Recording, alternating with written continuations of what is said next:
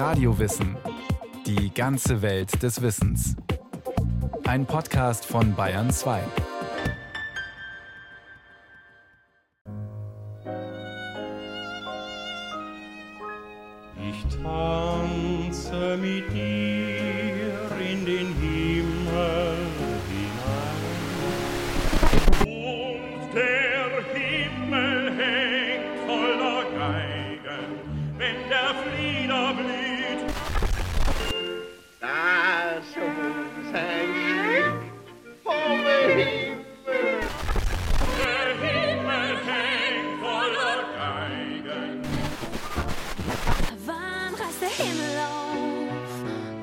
Auch für mich, auch für mich. Wann reißt der Himmel auf? Auch für mich, auch für mich. Wann reißt der Himmel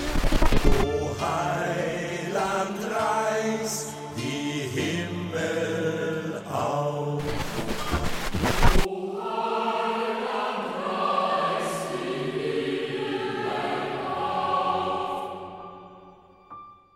Der Himmel.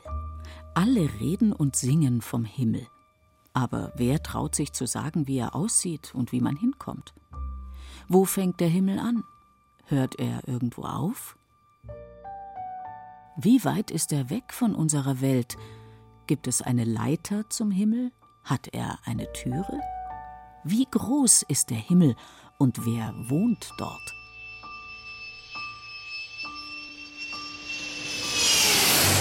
Über den Wolken muss die Freiheit wohl grenzenlos sein.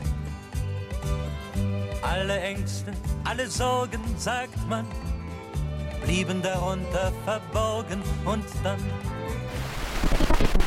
Der Himmel. Ist er wirklich über den Wolken? Wer schon einmal geflogen ist, weiß, dass die Wolken ziemlich niedrig über der Erde hängen. Wenn das Flugzeug erstmal durch die Wolkendecke gestoßen ist, so um die 10.000 Meter hoch, sieht man bloß noch einen endlos weiten Raum. Keine Wolken mehr, keine großen Vögel, keine Engel. Niemand fliegt dort herum. Ist er vielleicht noch viel weiter oben, der Himmel? Oder ist er nur ein Märchen, wie das Schlaraffenland und das Reich der sieben Zwerge?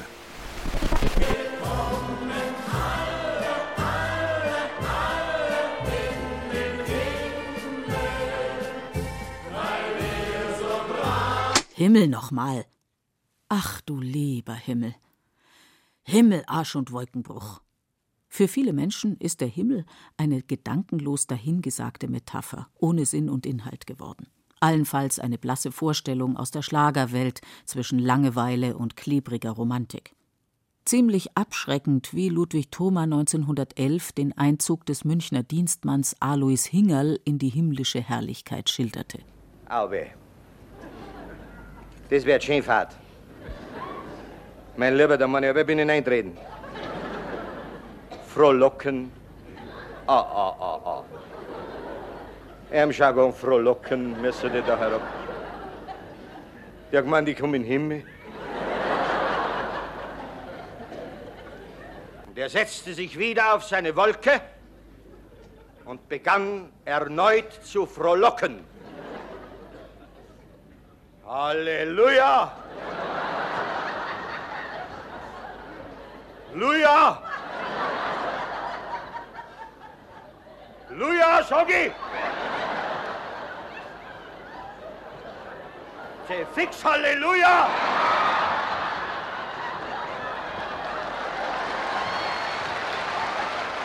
Das soll der Himmel sein? Himmlische Ruhe immerhin. Kein Streit, keine Hektik mehr, aber auch keine ausgelassene Freude, keine lebendigen Menschen, die lachen, weinen, tanzen. Nur noch luftige Geister, vornehm umherschwebend und auf weichen Wolkenpolstern rastend. Was für eine todlangweilige Angelegenheit. Alles Humbug, lächelt der naturwissenschaftlich gebildete Zeitgenosse und lehnt sich voller Verachtung zurück. Das weiß man doch, dass da draußen keine Engel sind und kein Reich des ewigen Friedens, sondern ein grenzenloses Chaos aus Galaxien und Spiralnebeln. Ein Universum, das sich seit dem Urknall mit unheimlicher Geschwindigkeit ausweitet. Wer hat denn jetzt recht? Stephen Hawking oder Ludwig Thoma? Oder Reinhard May oder der Papst. Aber kann man ohne Himmel überhaupt leben? Darf der Himmel ein Märchen sein und nichts sonst? Soll denn gar nichts von uns bleiben, wenn unser Leben zu Ende ist? Muss es nicht ein richtiges Glück geben, auch später einmal, ein Zuhause, in dem wir bleiben können? Oder ist das alles eine große, naive Illusion, ein schöner Traum, den wir uns einreden, weil wir sonst nicht damit fertig werden, dass der beste Freund plötzlich gestorben ist und wir ihn nie wiedersehen werden? Solange die Welt sich dreht, werden Geschichten vom Himmel erzählt. Hoffnungsgeschichten, die sagen, dass es weitergeht. Wunderschöne Geschichten und komische. Geschichten, die uns das Wasser im Munde zusammenlaufen lassen. Und andere, die ziemlich langweilig klingen. Die Sehnsucht nach dem Weiterleben, nach dem ewigen Leben, nach einer Liebe, die bleibt und nach einem Sinn, der überdauert, diese Sehnsucht ist tatsächlich unsterblich und deshalb sind die Bilder und die tastenden Worte und die Gedankenexperimente allgegenwärtig.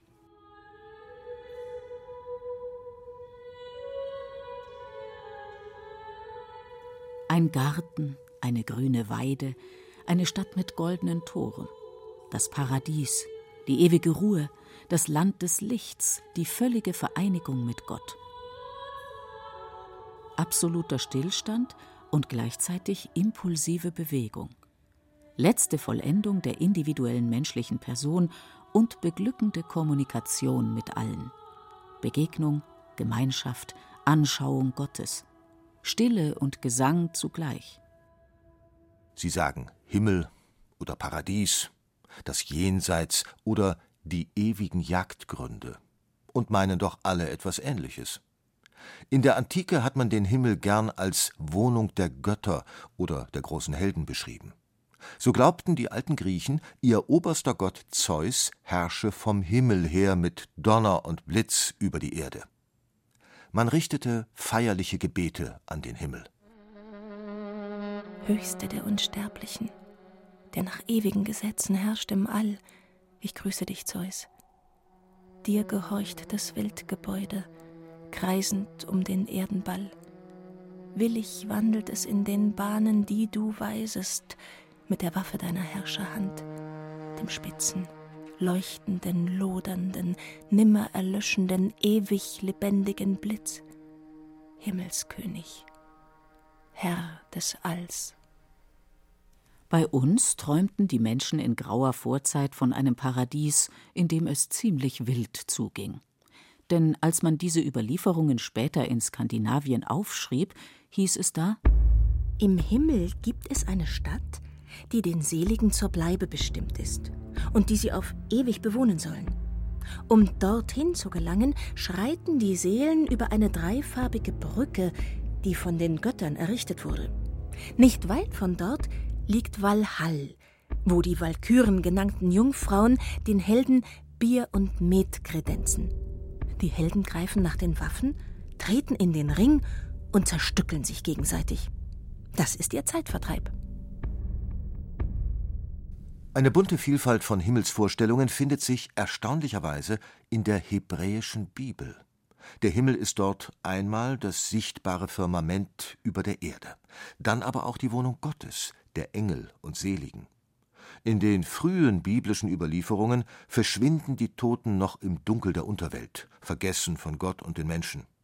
Später, unter dem Einfluss der iranischen Religion, setzt sich der Glaube an die Auferstehung und das ewige Leben durch.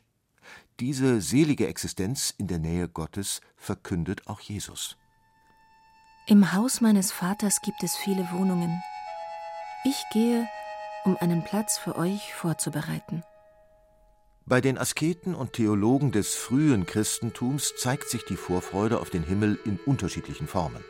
Philosophisch geschulte Denker wie Augustinus erwarten die reine Schau Gottes, die wunschlos glücklich macht. Dort werden wir ruhen und schauen, schauen und lieben, lieben und loben. Ohne Ende. Irenäus von Lyon dagegen, der als Vater der christlichen Dogmatik gilt, prophezeit den Märtyrern ein tausendjähriges Leben in einer erlösten neuen Welt mit einem zwar verklärten, aber zeugungsfähigen und überaus fruchtbaren Körper. Cyprian von Karthago ist davon überzeugt, auf die Seligen warten im Himmel eine große Schar unserer Lieben und die Umarmung und der Kuss des Herrn.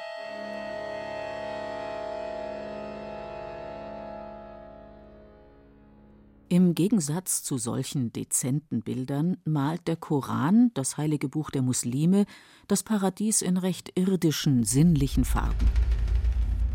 Die den Geboten gehorchen, werden nach ihrem Tod in frische Wäldchen neben den heitersten Wiesen getragen.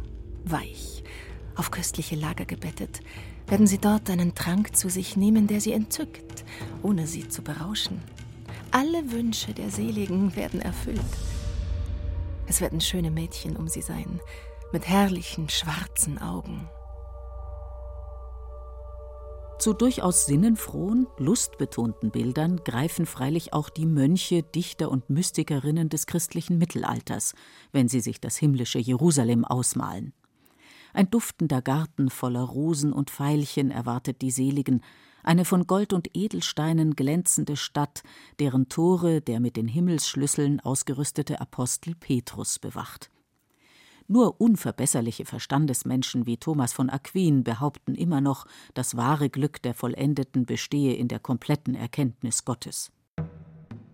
Ein paar Jahrhunderte später, in der Renaissance, spalten Theologen und Künstler den Himmel in zwei Ebenen auf, eine göttliche und eine menschliche.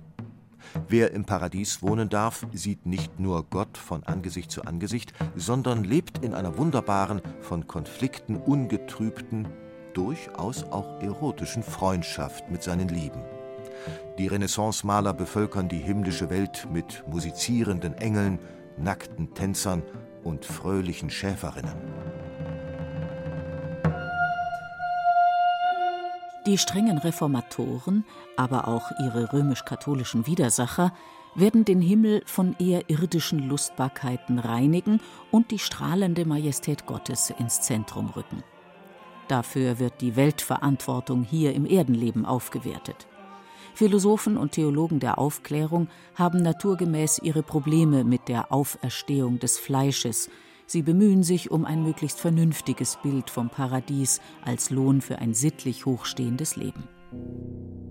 Wieder andere Ansätze vertritt die moderne Theologie, besser gesagt, sie versucht, die verschiedenen Denkfiguren zusammenzubringen. Der evangelische Pastor und Widerstandskämpfer Dietrich Bonhoeffer etwa beharrt darauf, die christliche Auferstehungshoffnung unterscheidet sich von der mythologischen darin, dass sie den Menschen an sein Leben auf der Erde verweist. Der Christ muss das irdische Leben wie Christus ganz auskosten. Das Diesseits darf nicht vorzeitig aufgehoben werden. Der katholische Theologe und Religionsphilosoph Karl Rahner formuliert vorsichtig Die bleibende Wirklichkeit des personalen Geistes kann schon zur unmittelbaren Gottesgemeinschaft gelangen. Trotzdem bleibt der Verstorbene mit der Welt verbunden, so wenig wir uns eine solche bleibende Weltzugehörigkeit vorstellen können. Wer die irdische Welt abtut, und den vollendeten Menschen endgültig von dieser Erde wegweist in eine Seligkeit des angeblich reinen Geistes, verkürzt und verrät die wahre Wirklichkeit des Menschen, des Kindes dieser Erde. Einen ähnlichen Gedanken verfolgt Rahners Kollege Josef Ratzinger, Papst Benedikt XVI., in seiner 1977 erschienenen Eschatologie, auf Deutsch Lehre von den letzten Dingen. Der Himmel, die endgültige Erfüllung menschlicher Existenz durch die Liebe, ist für Ratzinger schon in diesem irdischen Leben verborgen gegenwärtig. Weil Ewigkeit nicht das endlose Weitergehen unserer Existenz bedeute, sondern eine andere Ebene des Daseins, ein Leben Auge in Auge mit Gott. Darum könne das ewige Leben schon mitten in der irdischen Zeit da sein. Er schreibt Damit wird auch deutlich, dass das ewige Leben nicht einfach das ist, was danach kommt.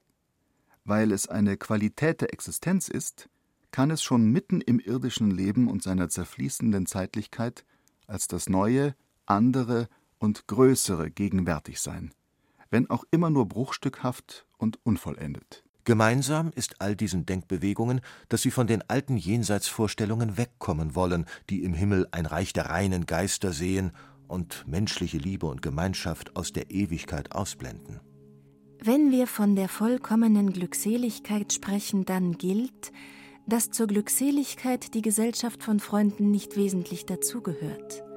Behauptete Thomas von Aquin, der größte aller mittelalterlichen Theologen. Denn der Mensch besitzt seine ganze Vollkommenheit in Gott. Die schlimme Schlussfolgerung aus so einem Bild vom Himmel durchzieht die gesamte christliche Frömmigkeitsgeschichte. Wer die irdische Welt mit ihren Freuden und Freundschaften nur als unbedeutendes Vorzimmer der Ewigkeit ansieht, kann die Mitmenschen mit ihren Sorgen und Nöten getrost sich selbst überlassen.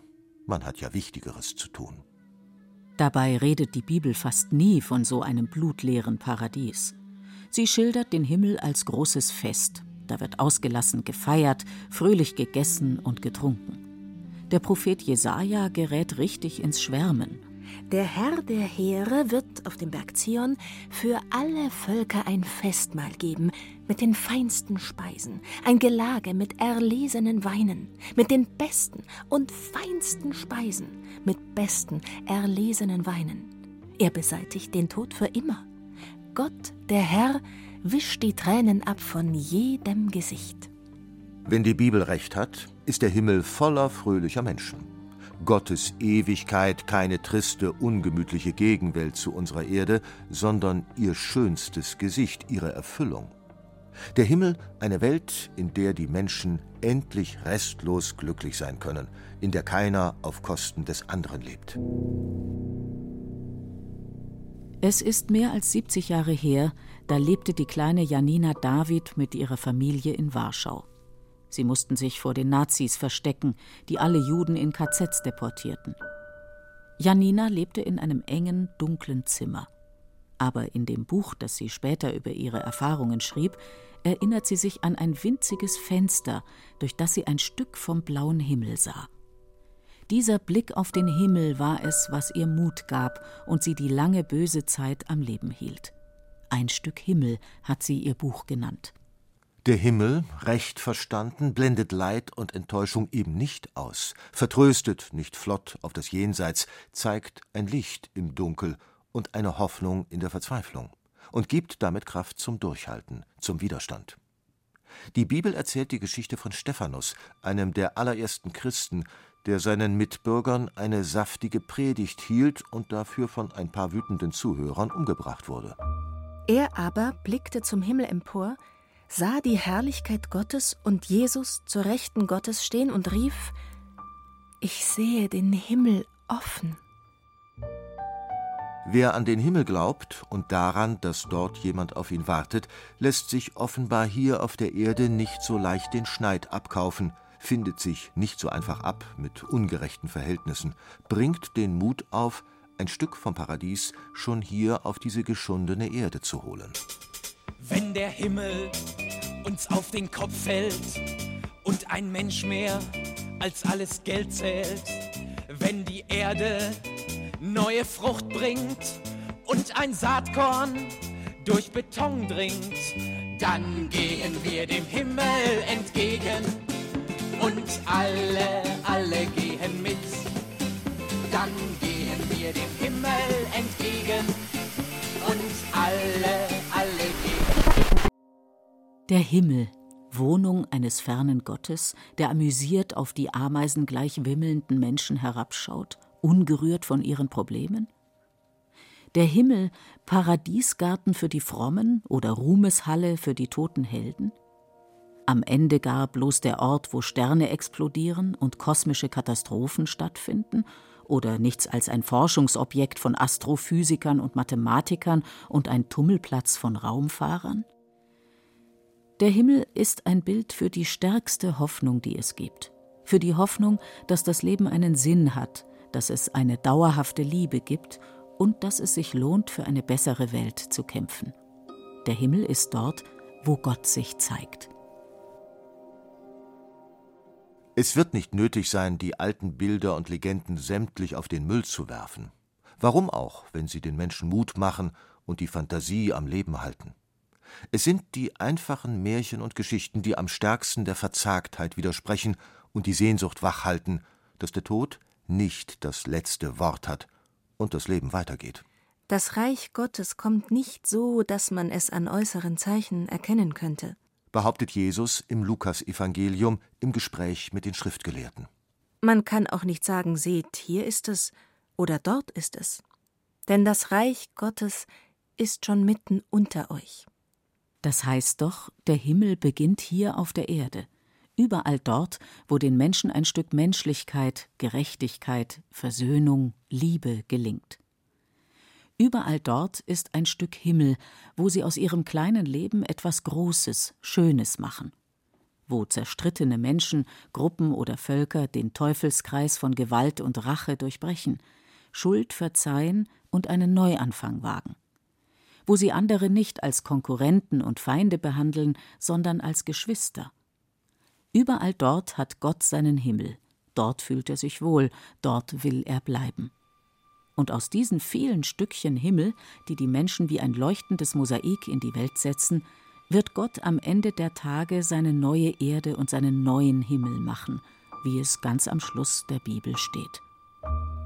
Dann sah ich einen neuen Himmel und eine neue Erde. Denn der erste Himmel und die erste Erde sind vergangen. Da hörte ich eine laute Stimme rufen, Seht, die Wohnung Gottes unter den Menschen. Er wird in ihrer Mitte wohnen und sie werden sein Volk sein. Und er, Gott, wird bei ihnen sein.